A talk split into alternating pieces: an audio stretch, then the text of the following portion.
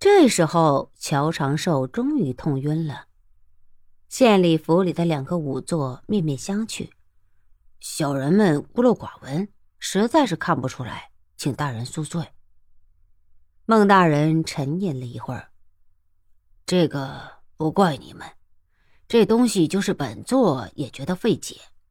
那马受的是重手法，我也看过了。说着，就走到小棚中。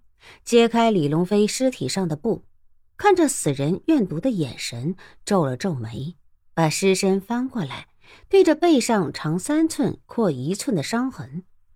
这里我是头一次来，但我看过尸身伤痕的绘图，我还以为是画图的人画的不对，谁想果然如此。知县，你叫人去找了长兴楼的老板来，本座叫他结案，这和他没有关系。马静湖听得吃惊，但也知道这些人的厉害，也不敢多说。早上，张长兴在吃早点，他故意叫伙计做了个红烧肉，自己一边吃一边看着在门口的猫。张长兴扔了好几块肉，那猫还是因为昨晚的事没敢上前。过了一会儿，终于忍不住试探着向肉走去，却是进三退二。一进一退间还迟疑一会儿，终于那猫还是吃肉了。张长兴笑得十分恶毒。昨天晚上他因为用鞋打那猫，自己的光脚给瓷片扎伤了好几个口子，心头的积恨就像是那只猫杀了他老子一样。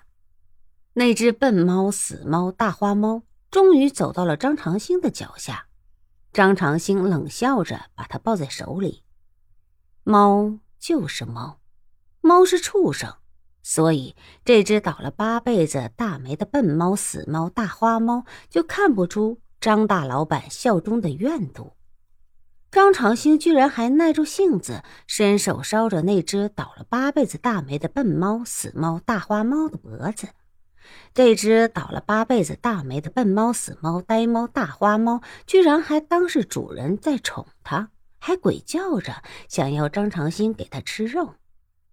张长兴蹲下身子，把那猫的四脚轻轻放入早就做好的细铁丝套子中，猛地手一松，于是这只倒了八辈子大霉的笨猫、死猫、大花猫就倒了八辈子的大霉了。张长兴狂声大笑：“哈哈哈哈哈哈！娘的死猫，老子要你再给老子捣乱！”他居然早把一根铁棍在炉中烧得通红，拿出来就在那猫的身上堵，焦臭和青烟和滋滋声同时发作。那只倒了八辈子的瘟猫、笨猫、死猫、大花猫，本能的就往上一挣，四只脚一起抱住那根铁棍，怪叫声惨厉的，听得从门外经过的厨子都掩上了耳朵，但是没有人敢来劝。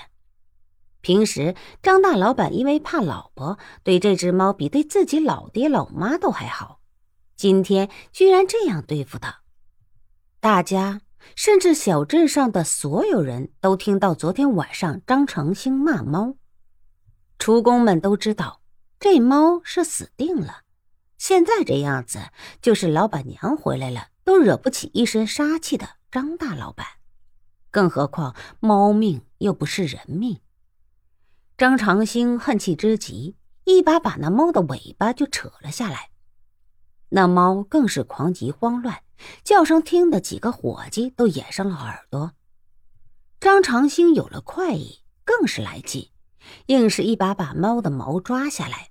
饭桌下满是猫的血，这还不算，张长兴还一脚一脚踢的那猫叫的叫不出来了。杨通来了。张长兴和杨通因为告胡胖子而有了交情，所以这次他自己主动接了传张长兴的差事。店中的伙计们眼都瞪大了。张长兴没有看见杨通，他的眼里只有那只倒了八辈子大霉的笨猫、死猫、大花猫。杨通见伙计们的眼神，自己也觉得有点怪。直到他见到了张长兴，张长兴一手都是猫的血，杨通在宫门吃饭差不多二十年了，一眼就瞧出了张长兴的这一帖子药。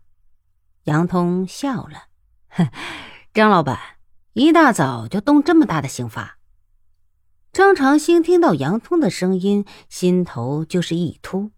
他最怕的就是公差上门，因为他一直放不下那种官司。